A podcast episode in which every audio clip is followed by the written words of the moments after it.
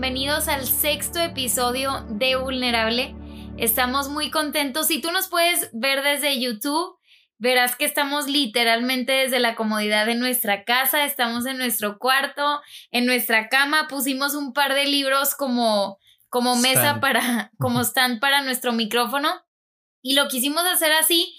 Eh, un poco más relajado, pero la verdad, este, nosotros sí batallamos un poquito para hacer este mini set. Pero bueno, como representando la cuarentena, que seguimos en, en, en cuarentena en nuestra ciudad, ya vamos, este, pues sí, saliendo un poco más a la normalidad. Eh, las cosas se han ido aplacando, pero bueno, todos seguimos en cuarentena y deseamos que, al igual que nosotros hemos experimentado, que Dios también te esté hablando a, tu vida, que puedas ser sensible a lo que Dios ha estado hablando durante este tiempo.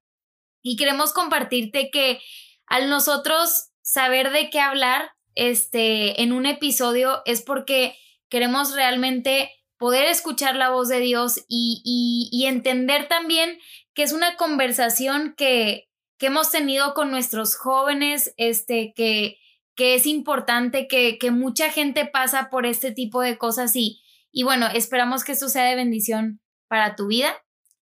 ¿Y qué más? No, y pues ese, ese tema y lo que hoy queremos conversar eh, es algo que hemos tenido en nuestro corazón desde hace bastante tiempo y algo que en, en realidad desde que comenzamos el podcast hicimos una lista de algunos temas y esto era de los, los primera, las primeras cosas que nos gustaría haber hablado. Entonces, estamos felices de por fin poder compartir un poquito de esto que Dios nos ha hablado a ambos en lo individual, pero ya que lo hemos conversado, pues creemos que se ha construido ahí un, un buen mensaje.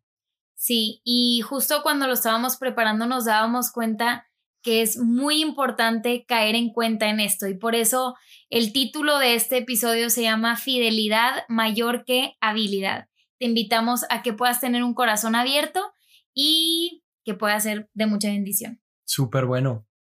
Mira que muchas veces antes de emprender algo o muchas veces cuando Dios pone delante de ti algún nuevo reto o alguna dirección que seguir o si abre una puerta o un camino, uh, hay muchas veces en las que no tomamos eh, eso que Dios está poniendo delante de nosotros porque sentimos que no estamos listos. Sí. Eh, que, que no nos lanzamos a dar cierto paso, que no tomamos cierta decisión porque nos abruma la idea de que no estamos listos y de alguna manera nos quedamos como estancados en nuestro proceso o aplazamos lo que es inevitable que debamos vivir porque Dios lo ha preparado para nosotros, pero de alguna manera como que el sentir o pensar que no estamos listos nos hace muchas veces quedarnos quietos en el lugar donde estamos y medio paralizados o estancados del el propósito que Dios ha planeado para nuestra vida. Y,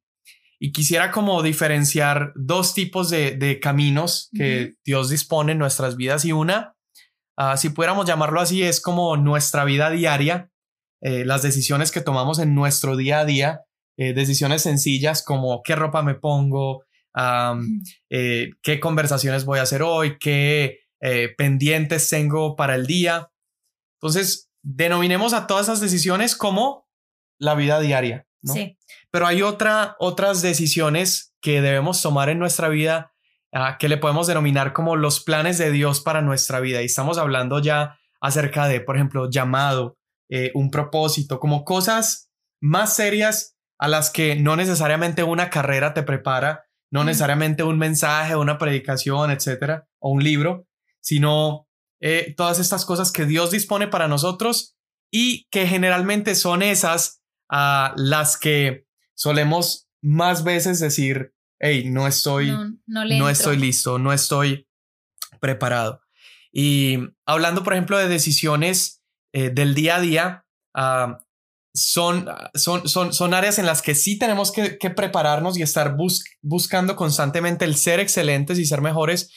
Y creo que seríamos irresponsables si te invitamos o, te decimos, hey, como tranquilo, no tienes que prepararte para un examen o no tienes que prepararte para una entrevista laboral.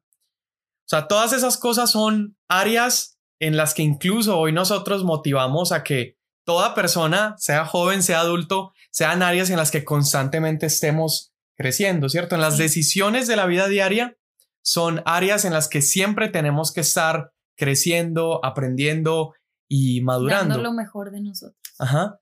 Ahora, no estoy diciendo que en los planes de Dios no tenemos que estar como creciendo y madurando, claro que sí, pero lo que quiero tratar de diferenciar es que cuando hablamos acerca de los planes de Dios, realmente la mayoría de las veces no hay no hay tal cosa como, hey, me voy a preparar para ah, esto que Dios está por aventarme en mi vida, ¿no? Porque muchas veces uh, estas, estas uh, como ofertas o propuestas o caminos que Dios abre delante de nosotros, muchas veces no, como Dios ni nos lo dice de antemano, sino que de un momento a otro salen. Y son áreas en las que no necesariamente es más importante la preparación, sino que destaca más la disposición, ¿no? En, las decisiones de la vida diaria es muy importante la preparación, ¿cierto? Es muy importante el, estudio, el crecer, el madurar, pero de alguna manera en las decisiones del propósito de Dios para tu vida, mucho más importante que decir, hey, estoy listo para eso, es más valioso y es más importante el decir, estoy disponible. Y puede que no sepa lo que está por venir, puede que no sepa cómo lo voy a afrontar o, qué decisión voy a tomar, pero el decir, hey, estoy disponible. Y ah, me, acordaba cuando estábamos conversando con Dana de esto, me acordé de una frase que leí en uno de los libros de Narnia.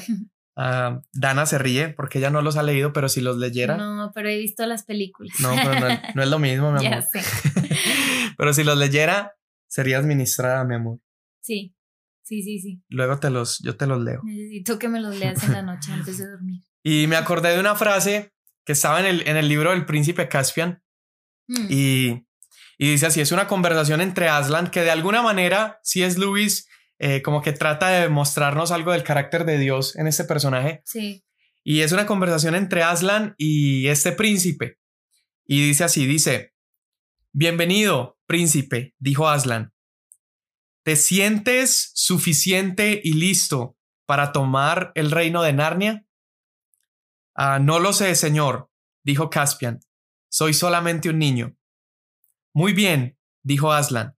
Si te sintieras tú mismo listo y suficiente, eso sería prueba para demostrar que no lo estás. Hmm.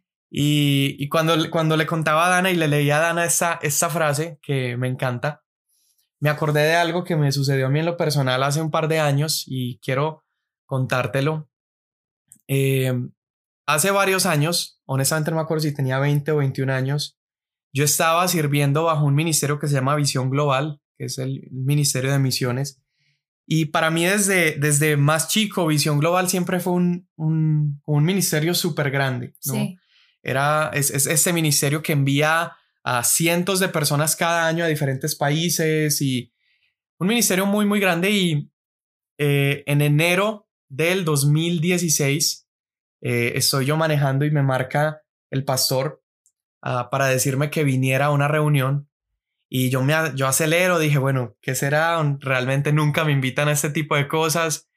Y yo para la época solamente estaba como como apoyo en visión global. Estaba ahí trabajando, pero apoyando realmente. Y cuando llego a la oficina, abro la puerta y está toda una mesa de gente sentada ahí. Están todos los pastores del campus de, de los campus de vino nuevo, gente conectada por videollamada y solamente había una sillita vacía. Y entro y Pastor Chris me dice, Samuel, toma, toma asiento. Y ya yo me siento ahí bien asustado. Yo dije, Dios mío, ya que me pillaron, me van a regañar. El que nada debe, nada, teme. Parece que debía, temía, debía algo, entonces estaba temiendo. Y me siento ahí. Y para cortar la historia, el pastor básicamente me dice, Samuel, hemos estado conversando entre todos nosotros y concordamos en que tú eres, tú deberías ser el siguiente director de Visión Global. Eh, tienes dos semanas para pensar y me traes la, tu respuesta. Y yo me acuerdo que yo me quedé mirando y, volteé y le dije, ¿algo más? Me dice, no. Ok, ¿me puedo ir? Y me, me paré y me fui, yo como que en, en shock así. Y, y salí y el caso es que, uh, porque esa historia es como adecuada al tema que estoy hablando, yo estuve pensando un montón y yo me comparaba con Toño, que era la persona que estaba antes en, en, en como director del ministerio. Y yo decía, Dios mío, es que son zapatos enormes. Eh, este, o sea, ¿cómo voy a poder hacer el trabajo que este hombre estaba haciendo? Y de alguna manera yo estaba convencido de que no estaba listo para, pues, tomar esto que Dios estaba disponiendo enfrente de mí. Y el caso es que lo estoy orando, hablo con mi familia, lo, lo oramos juntos. Y al otro día llego a la oficina del pastor y tengo una de las conversaciones que probablemente más me ha marcado, que más me ha enseñado. Y, y entro con el pastor y el pastor me acuerdo, él me había dado dos semanas para decidir si tomaba esto o no. Pero en cuanto entro con él me dice, oiga, ¿qué decidió? Y ya le empiezo a expresar, le digo, pastor, mire, o sea, es algo que, claro, es, es mi sueño, yo estoy dispuesto a apoyar. Dije, pero tengo mucho miedo.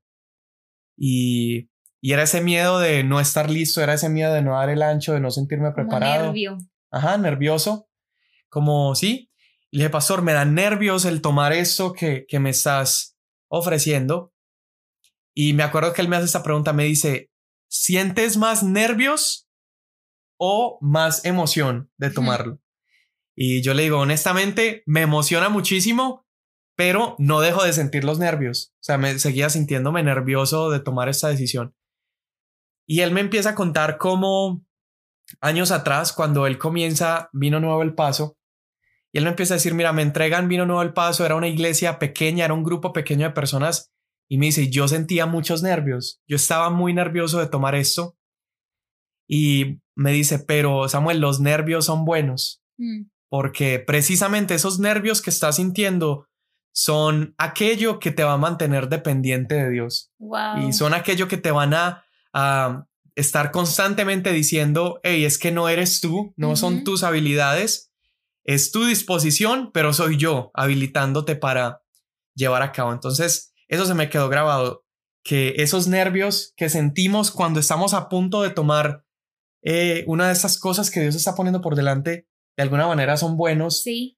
Ah, y son mejores que el sentirnos 100% listos, ¿no? como, como la frase esta. Porque si yo hubiera dicho, hey, claro, me siento totalmente listo, me siento totalmente capacitado, habilitado, de alguna manera demostraría que estoy un poco más apoyado sobre mi habilidad que lo que Dios puede hacer en mí. Entonces, bueno, quería compartir esa historia. Súper lindo porque es específicamente eso lo que en este episodio queremos resaltar, que no se trata de nuestras capacidades o de nuestras habilidades, que incluso estos momentos de, de inseguridad, de, de nervio, de incertidumbre, nos llevan a depender 100% de Dios todos los días y eso nos lleva también a recordar un poco de lo que ha sido nuestra experiencia hasta el día de hoy. Cuando nosotros empezamos, eh, bueno, teníamos, estábamos a dos meses de casarnos, pues nos dicen eh, de visión juvenil, de ser pastores de jóvenes y todo. Y la verdad es que mucha gente sí nos, sí nos llegó a decir, no en mal plan, pero como que, hey, van a estar recién casados. Mm. Y aparte de estar recién casados, no están recibiendo eh, cualquier grupo, ¿verdad? Número uno, pues es un grupo que un grupo de jóvenes que tiene toda un legado, una, un recorrido este, de, más de 30 años. Y número dos, en ese entonces eh, era, era un grupo que a pesar de estar siendo pastoreado por líderes increíbles, había estado pasando por, por ciertas, eh, ciertos cambios, transiciones, entonces estaba, se había, sí, como desestabilizado. Sí, sí, se había desestabilizado. Entonces, este, eran retos, eran retos muy grandes, no solamente lidiar con, con esto que dice Samuel, que sí nos llevó a dar al principio como que cómo vamos a llenar los zapatos de los que han pasado por ahí, este, cómo vamos a, a, lograr hacer algo si, si nos sentimos súper, no, o sea, cero capacitados para esto, porque a diferencia de, de muchas otras personas, y de hecho últimamente nos han, han preguntado mucho esta, esta pregunta que es cómo, cómo supiste que tenías el llamado pastoral. Mm. Y en cuanto a nosotros, realmente no perseguíamos eso, o sea, no, no era de que, ay, yo tengo un llamado pastoral y toda mi vida me preparo para eso, no. Pero nos ha encantado poder el día de hoy ver cómo tal vez no nos preparábamos específicamente para eso conscientemente, pero mientras estábamos enfocados en servir a Dios, donde sea que estuviéramos, Samuel estaba en, el Ministerio de, de, Misiones Visión Global, yo estaba sirviendo en otras áreas este, diferentes en mi iglesia.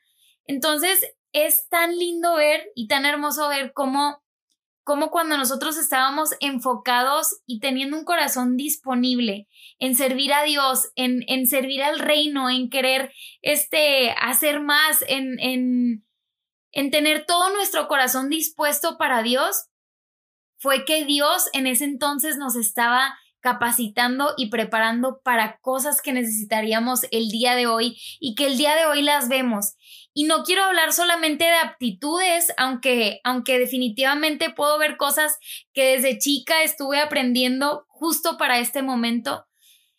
Pero más allá de eso, creo que, creo que preparó nuestro corazón. Mm. Preparó nuestro corazón al mantenerlo enfocado en Él más que en otras cosas, al mantenerlo enfocado en Él más que estar persiguiendo un, una posición o un llamado en específico, entendimos los dos por separado que nuestro llamado principal es servir a Dios, es servir a Dios toda nuestra vida y de hecho por eso por eso también nos juntamos nosotros porque sabíamos que aunque estuviéramos haciendo cosas diferentes dentro de la iglesia o para el reino, realmente en nuestro corazón estaba servir a Dios. Y eso es, aterrizándolo a lo que dice Samuel, es tener un corazón completamente dispuesto y disponible.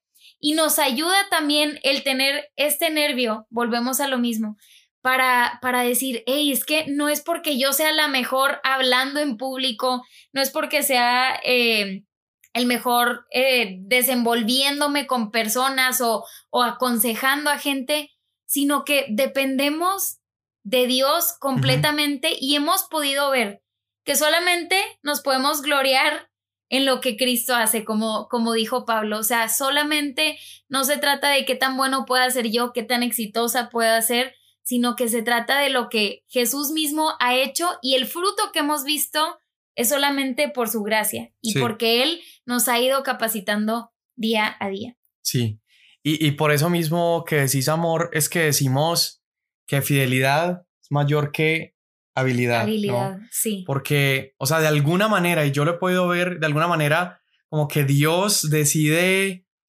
confiar sus retos más grandes como no al más hábil, sino al más fiel, ¿no? al más dispuesto. Y, y como tú compartías ahora, nuestra experiencia fue eso.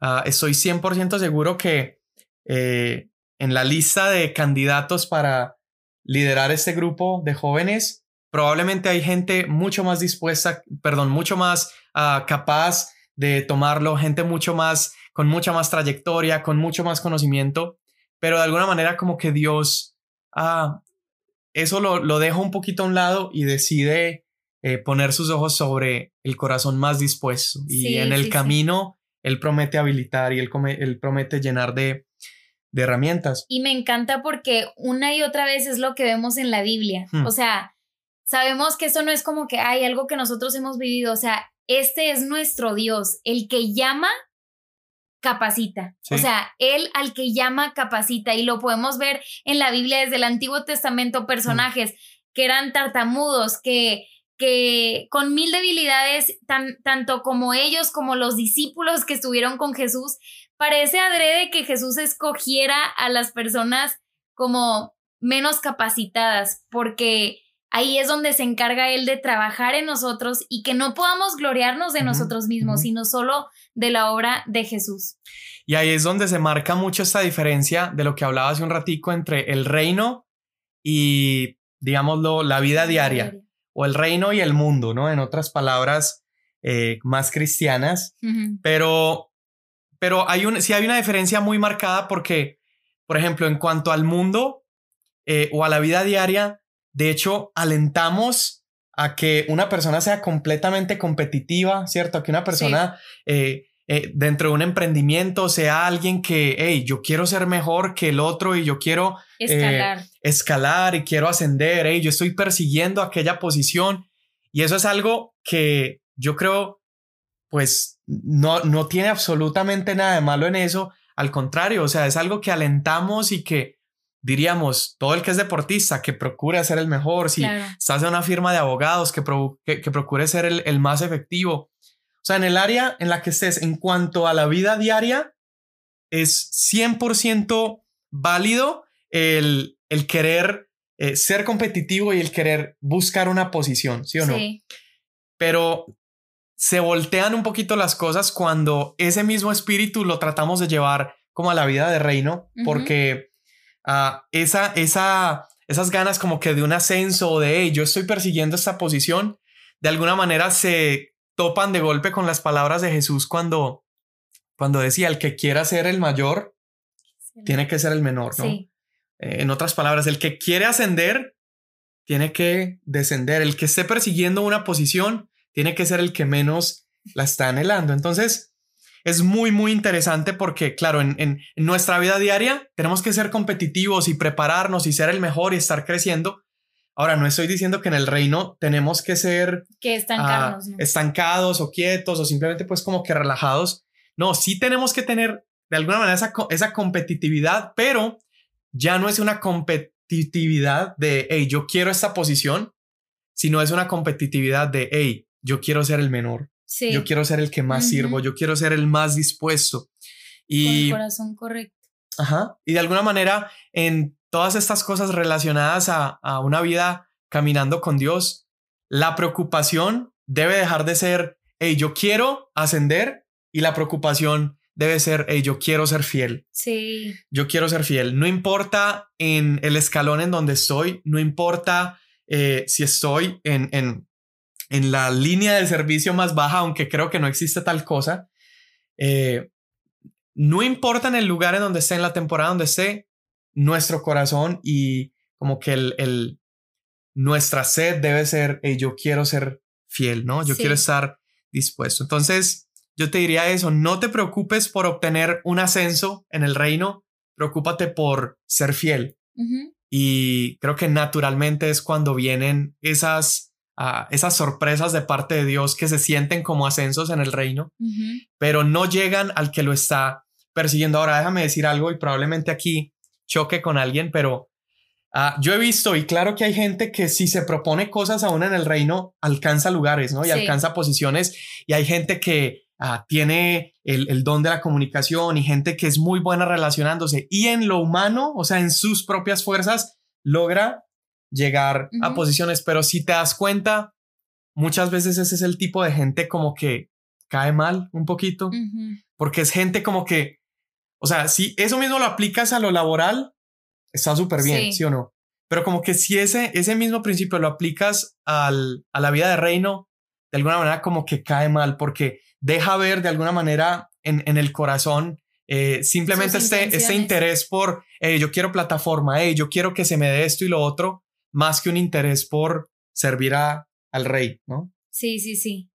Sí, totalmente. Y eso nos lleva, mientras Samuel y yo platicábamos de esto, este, nos lleva a pensar en un personaje de la Biblia, que es el rey David, que, wow, tanto, tanto nos encanta, tanto podemos aprender de él. Y podríamos tocar eh, puntos de varios personajes, pero nos queremos enfocar primeramente en el rey David, esa persona que tenía un oficio que no era atractivo, al parecer, o sea, no era algo atractivo delante de la gente el ser un pastorcillo de ovejas, pero era excelente en lo que hacía, daba excelencia, tenía su corazón entregado. Sabemos por lo que dice la Biblia que era alguien que cuidaba de sus ovejas y cuando, cuando habla de cuidar a sus ovejas no es nada más que estuviera al pendiente de ellas, sino que le tocó luchar contra, contra animales feroces, contra osos, contra leones, este, y eso más adelante lo, lo, más bien lo estaba preparando Dios, pero también era una persona que, no sé, en la intimidad, mientras cuidaba de sus ovejas en el campo, pues aprendió a tocar un instrumento que era el arpa, entonces eh, la Biblia lo describe como un adorador, entonces me encanta que imaginarme al rey David en el campo, a David, el pastor de ovejas, sabiendo que su audiencia Hmm. era Dios, que, que, él, que él hacía lo que hacía no por conseguir algo más, sino que hacía lo que, lo que en sus manos estaba con excelencia y adorando a Dios en todo tiempo. ¿Qué más podemos ver de, de David?